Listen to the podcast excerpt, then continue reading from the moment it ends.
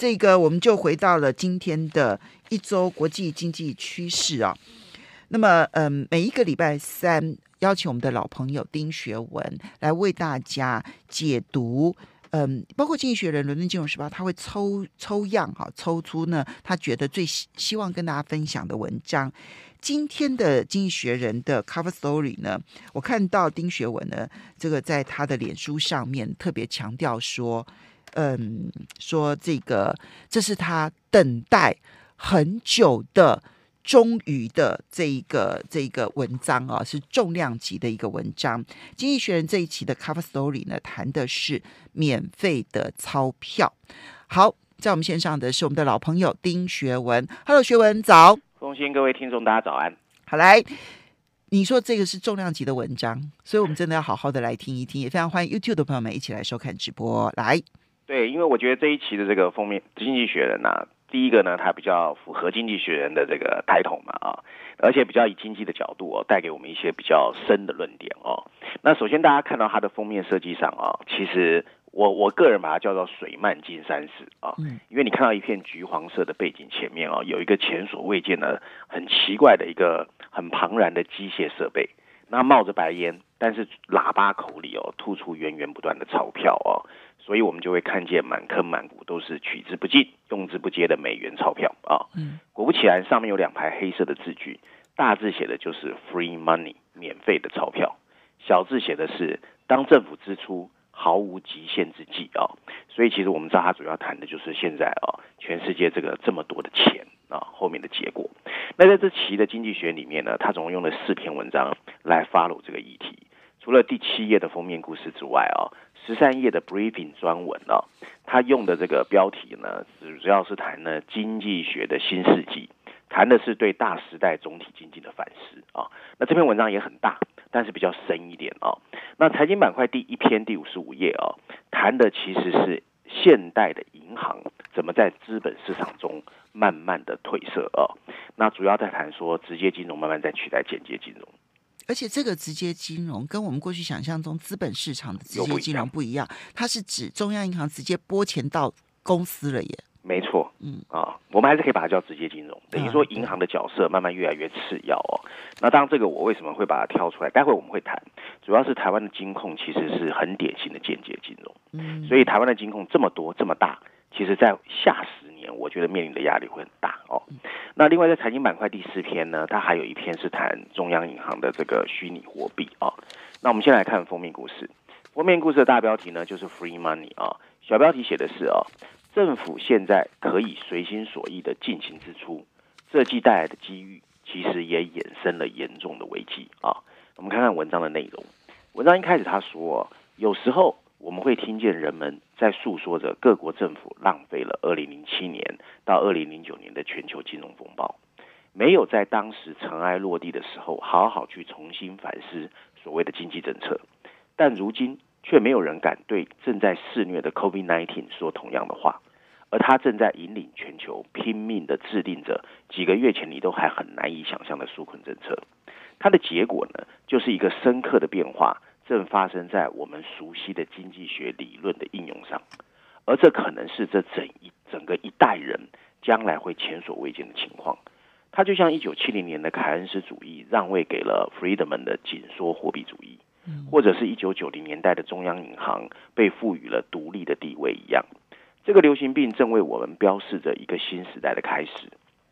它这种铺天盖地哦不计后果的做法。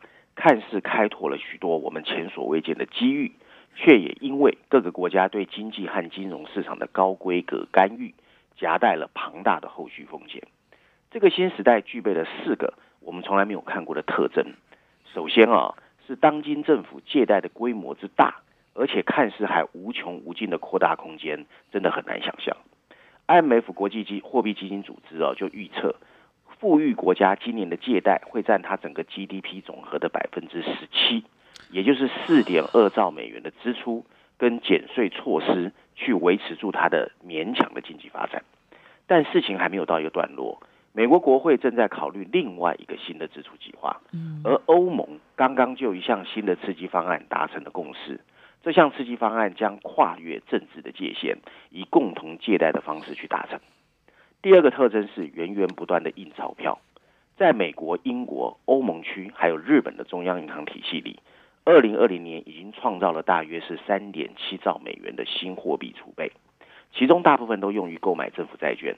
这意味着中央银行已经在不知不觉中主动为刺激计划进行了融资。没错，它的结果会使公债发行量飙升，长期利率却会被压在比较低的水平。政府作为资本强势分配者的角色，则是这个新时代的第三个特征。为了避免信贷的紧缩，美联储 FED 已经化身成为财政部会，它介入了金融市场。它不但买入了 A T M T、Apple。甚至可口可乐的公司债券，它甚至像债券交易商或是非盈利医院一样，直接向所有人发放现金。美联储 FED 和财政部现在已经共同支持了美国企业债券总额的百分之十一。在整个富裕国家体系，各个政府和中央银行都在仿效。最后一个特征更重要，那就是低通货膨胀。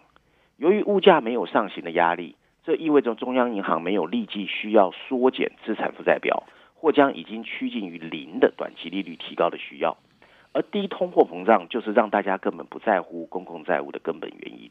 嗯，借着随取随得的货币政策，公共债务的成本几乎变得没人在意，所有的钞票都变得我们可以免费就拿到。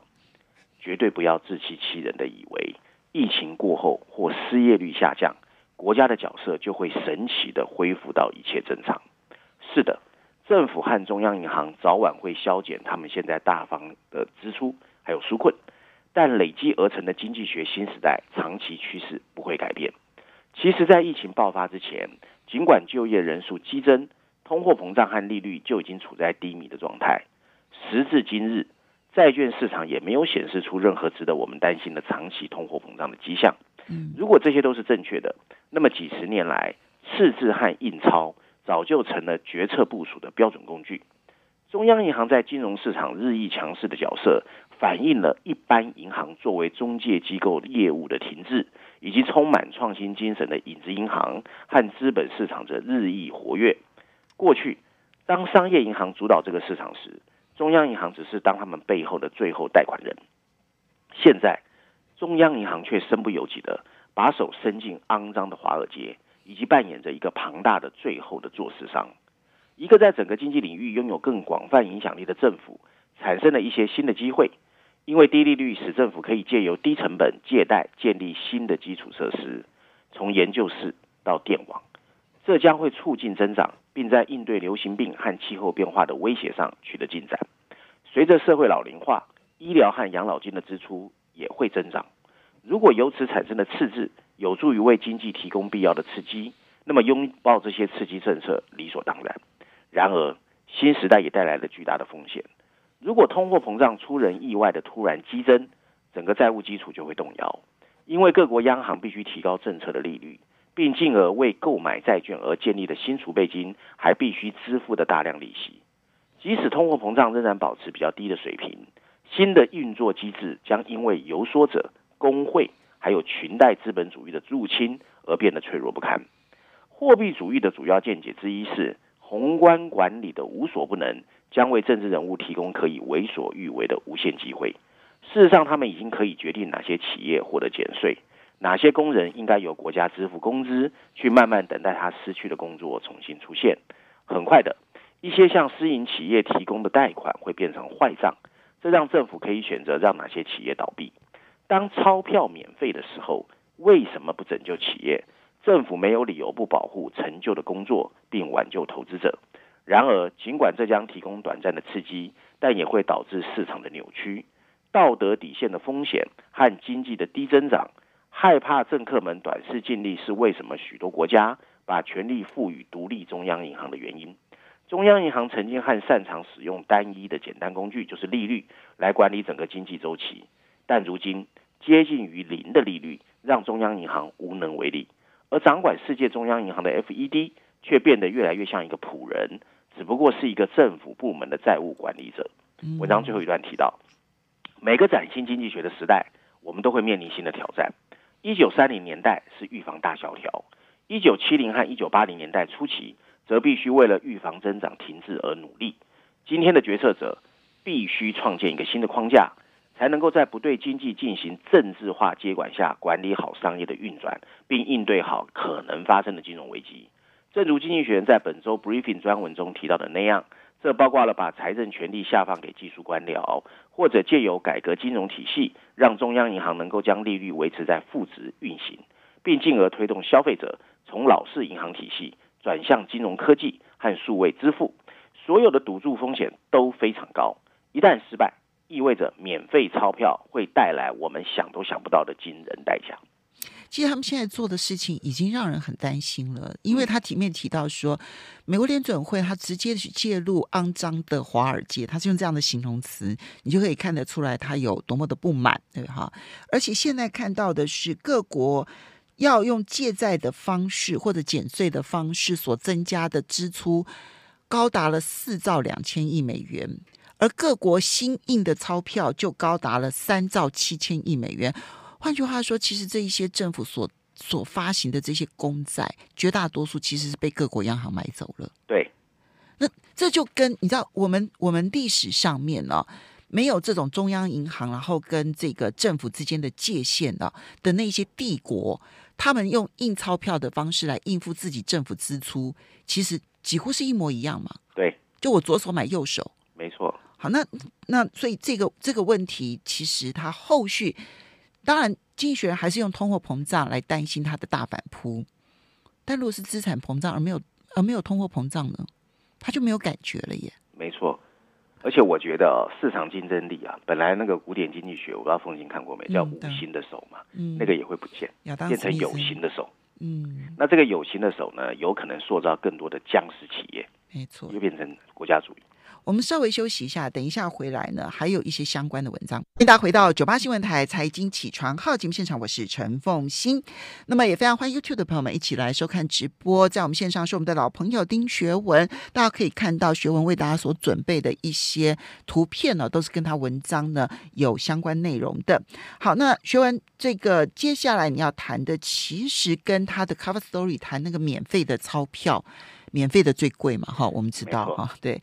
那么是相关的，没错，因为我刚才前面提到，为什么我说这一本的经济学人感觉比较重量哦？因为它其实四篇文章嘛，但是凤琴每一篇文章哦，包括我们现在要谈的，它其实有三大页，都是很长的 AC，所以我没有办法全讲完。可是我又觉得，因为台湾的金控哦，长得跟别人蛮不一样的，所以我又挑了财经板块第一篇第五十五页，可是我把它卡了一半哦，所以我只能讲一半。那如果大家比较有兴趣的话，可能自己要去看哦。它的大标题用的是 shadow banking 啊，影子银行。它用影子银行来形容跟传统银行不一样的一种金融机构。那不就是跟二零零二零一零年到二零一五年那段期间，然后中国大陆很流行而成为问题的影子银行是类似的概念吗？对，我就知道凤信会这样问哦。中国大陆让我们对影子银行盖上了一个非常 negative 的负面的一个感觉。嗯。可是其实影子银行是泛指所有 non banking，就是。你是企业，你拿到钱不是银行，都叫 non banking，OK，包括私募股权投给你，其实在西方也叫 shadow banking，啊，不是我们看到就中国大陆都是那种政府反对的违法的那一种，哈，它小标题写的是把资本灌入了资本主义啊，小标题还有一个小标题补充是美联储 FED 已经前所未有的承销了整个金融市场，那是因为银行在提供信贷方面。在资本市场已经越来越扮演着次要的角色，就是银行的角色在褪色啊。那文章一开始他说，早在文艺复兴时期的意大利，当时的第一批现代银行家，当时就感觉到，他们只需要在他们拿到的人民的黄金里面保留一部分，把一部分黄金借出去，他们的经营就可以上轨道。从那个以后啊，在大多数国家，银行就一直扮演着对家庭和公司的间接金融的放贷。虽然美国长久以来有些与众不同，但银行仍然在经济发展中扮演着重要的作用。J.P. Morgan 就是美国一八八零年代铁路发展背后的有力的金融支持。嗯，然后一个世纪以后的花旗银行开始全球化，这就奉行我们年轻的时候遇到的花旗很大，帮助了美国企业的全球化扩展。嗯，但期间资本市场还发挥了强大的作用。所有一切都是今天美联储 FED 在应对最新的经济危机时候，能够影响如此巨大的背后原因。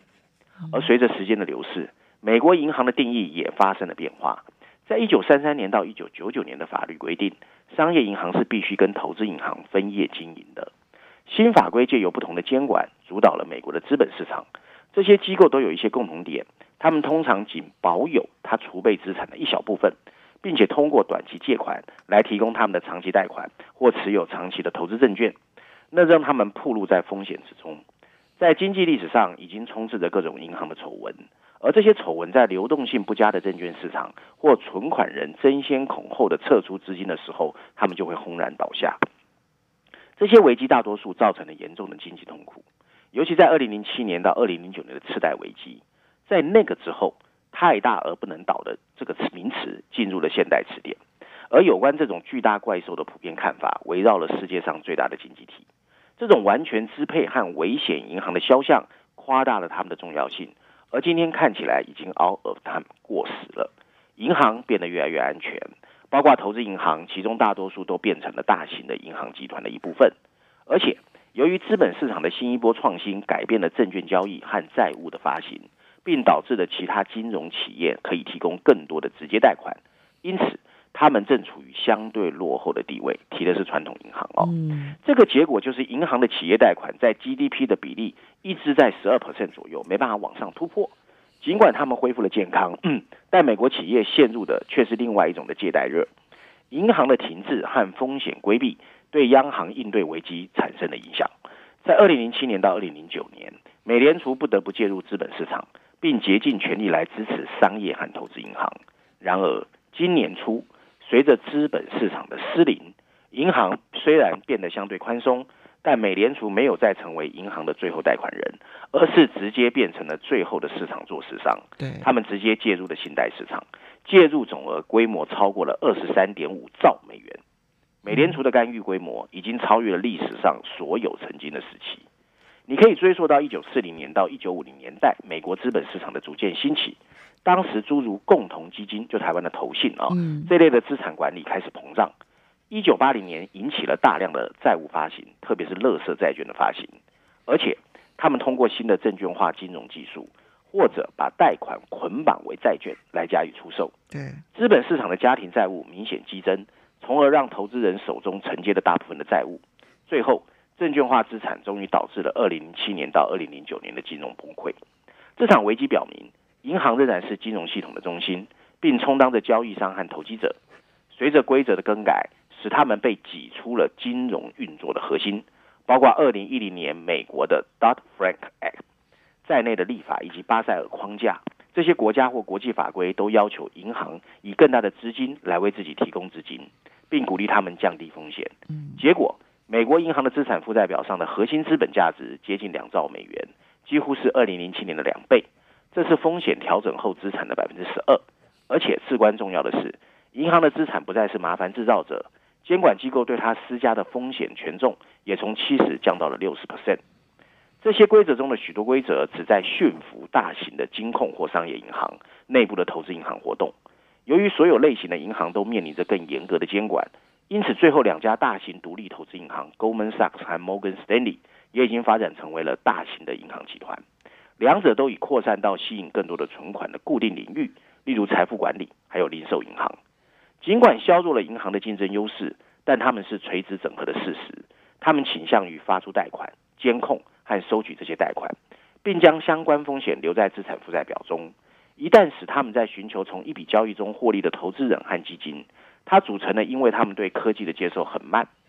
但是银行家现在把已经慢慢把它的市场份额变成了稀缺资源。随着银行规避风险的增长，通常是精通科技的非银行机构正在逐步崛起。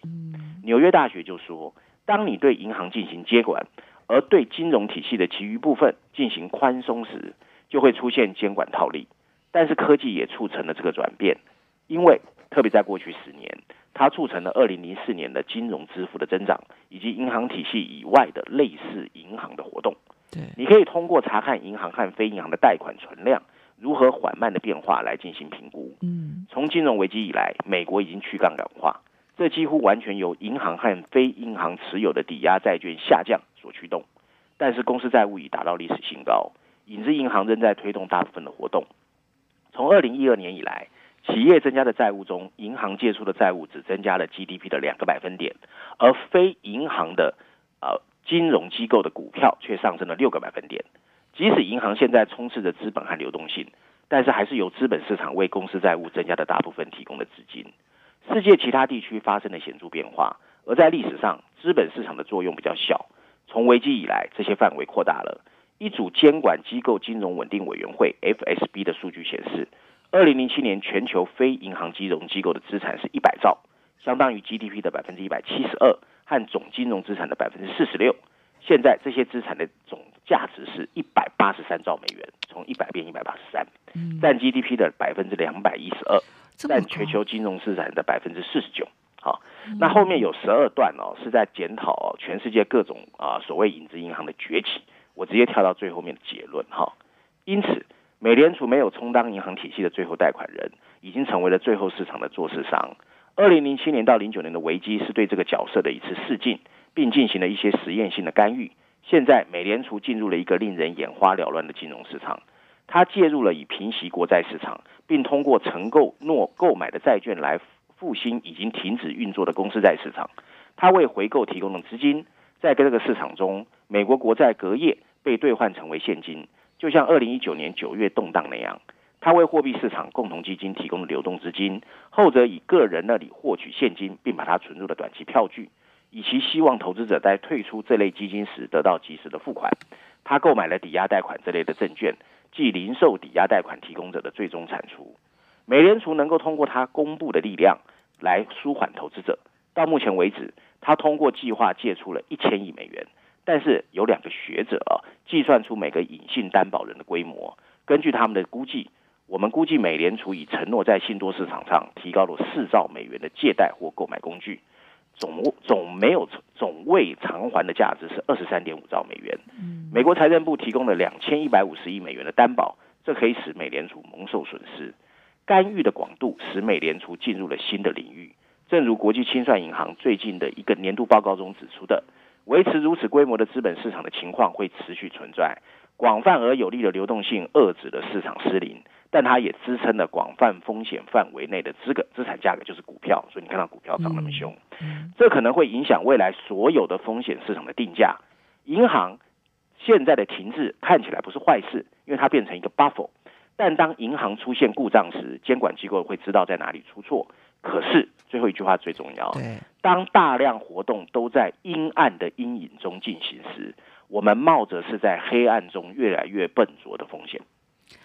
这一段讲的真的很好，因为现在看起来，从二零零八、零九金融海啸之后，全世界对于银行的监管都变严格了。嗯，简单来讲，他们的资本市足率其实都要求提高了。所以，你今天做一块钱的生意，你必须要准备多少的资金在手上？那个要求都是比二零零八、零九年之前是要来的高很多的。银行比过去安全多了。对。或许这就是巴菲特买 BOA 的原因哦。可是有太多的金融活动，现在因为你银行很严格，严格的原因是什么？因为觉得你不你不符合贷款的资格啊，我不愿意借贷给你，因为你的风险太高。你风险太高，你到哪边去借钱？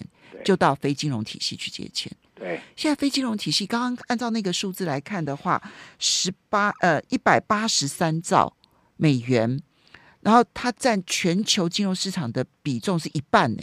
对啊。所以，他万一他万一发生问题的时候，因为你监没有人监管他啊，没有人监管他，然后又看到呃联准会的手又直接介入进去，到最后如果冲击直接冲击到联准会，哇，全世界，嗯，反正啊，美元的问题就是全世界的问题，真的，嗯，都是我们的灾难。好，我们要稍微休息一下，等一下回来呢，这一期的《经济学人》跟中国大陆有关的内容有六篇，对不对？对的。我们休息一下，等一下回来看能够谈。欢迎大家回到九八新闻台财经起床号节目现场，我是陈凤欣。在我们线上是我们的老朋友丁学文，也非常欢迎 YouTube 的朋友们一起来收看直播，可以看到学文为大家准备的这些图片啊，跟他的文章内容有关。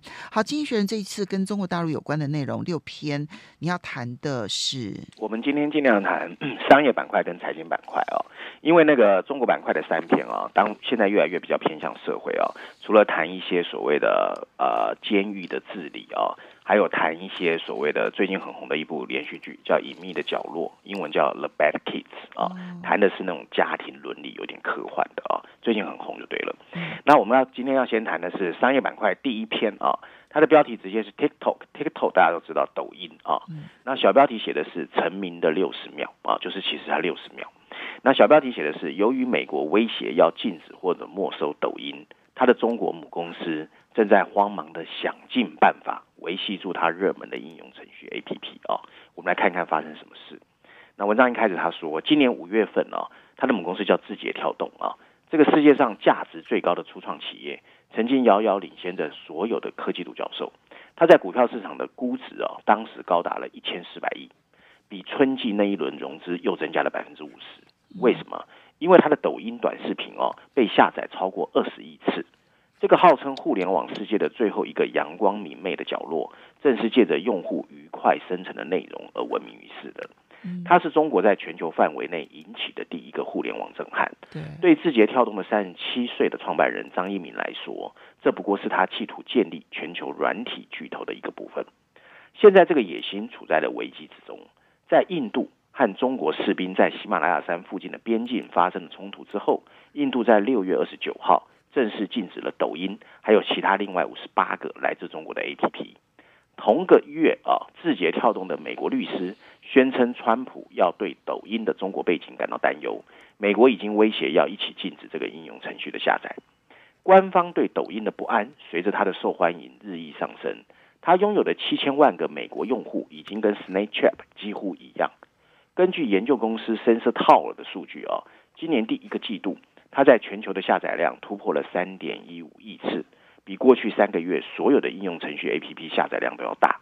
在美国和英国，它在用户关注度方面已经可以跟 YouTube 相提并论，并且还不仅仅是青少年。这个应用程序的美国总经理啊，叫 Vanessa Papas 就说，抖音现在是属于每个人的一个地方。字节跳动对营业数字守口如瓶，但投资者表示。它有可能在二零二零年实现三百亿美元的收入，这已经远远高过了二零一九年的一百五十亿，至两百亿美元，净利润可以上升一倍以上，达到七十亿美元。其中大部分仍然来自于它的中国业务的抖音，还有今日头条。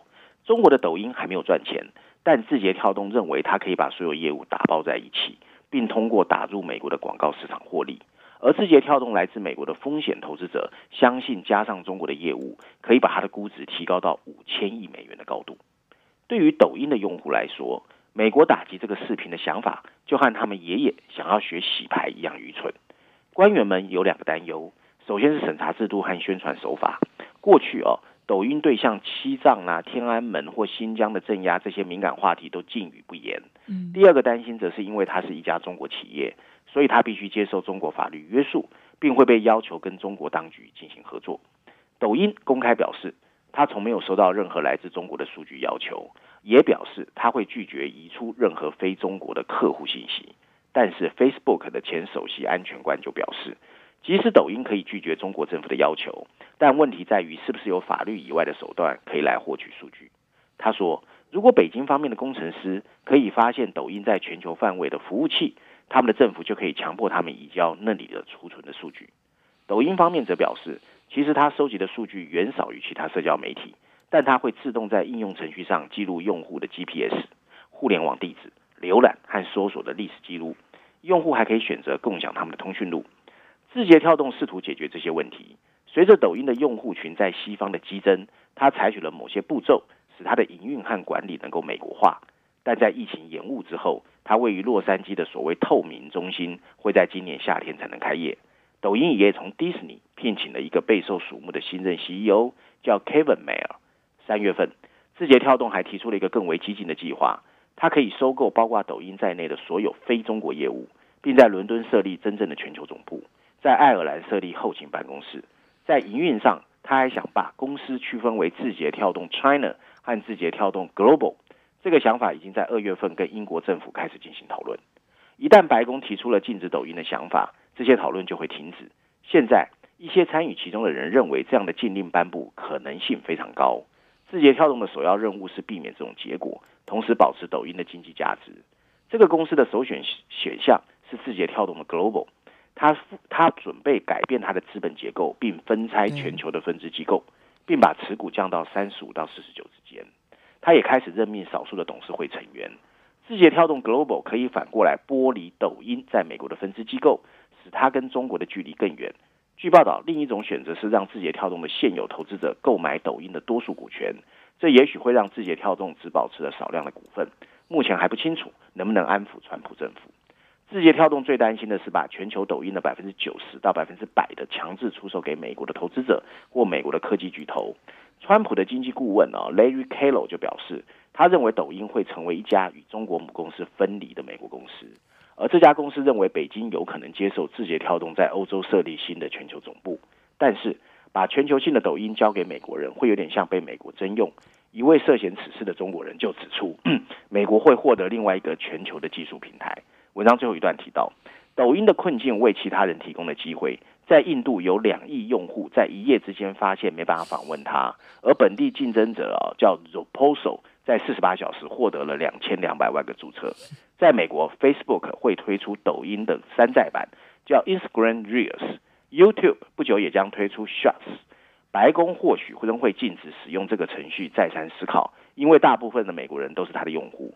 他的公司结构或许会发生变化，但他的美国总经理坚称他不会离开美国。嗯，好。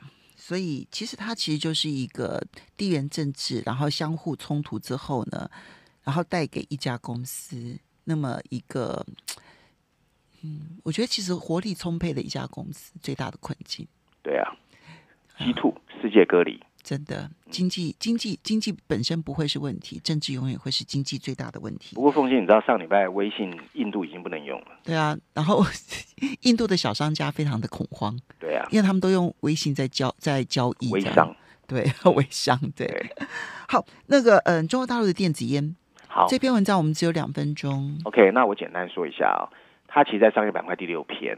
他就在写哦，其实你不管在中国做的多好，包括电子烟，但是国家一旦手要伸进来，你也没办法哦。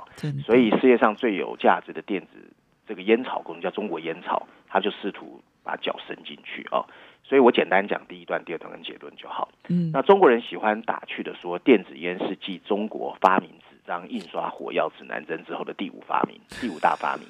那一他们说呢，是一个中国的制药师哦，在二零零三年为了让戒烟者戒烟发明的，但其实根本就不是，这是美国的一个 Juul 和 Blue 这两个品牌在美国早就开始推动的。那咨询公司呢，Frost and Sullivan 也说，尽管四分之一的中国成年人抽烟，但去年中国电子烟的销售只有二十七亿美元，只是美国的十分之一啊。然后呢，最近呢，因为投资者开始窥探机会，所以七月十号在香港首次公开发行的股票。中国的这家公司叫做 Small 的市值已经涨了三倍，但是今天呢，中国烟草开始出现了一些动作。那我们直接看它的结论啊，总部位于深圳的 Small 和 Relax 这些大企业面临的另外一个问题：中国烟草已经在上海开设一个实验室研究电子烟。如果最后认为电子烟可以存在，他们一定会参与。它拥有遍布全球的零售商，要向其中添加新的产品不困难。与其让数百万客户留给美国的对手，他们宁愿把这些人留在中国。所以你的意思是说，当电子烟一旦发现了有前途之后，反正这些大型公司他们就开始研究，研究了之后就吃掉你就对了。不是，就是说，其实中国也有一些民营的电子烟啦，但中国烟草说，如果可以做，我就要把你吃掉，我才能有有资格做，因为我的 retail 最多。那美国美国公司也开始进中国，想卖电子烟。那中国，但但基本上我都不鼓励就是了。对，好，非常谢谢学文。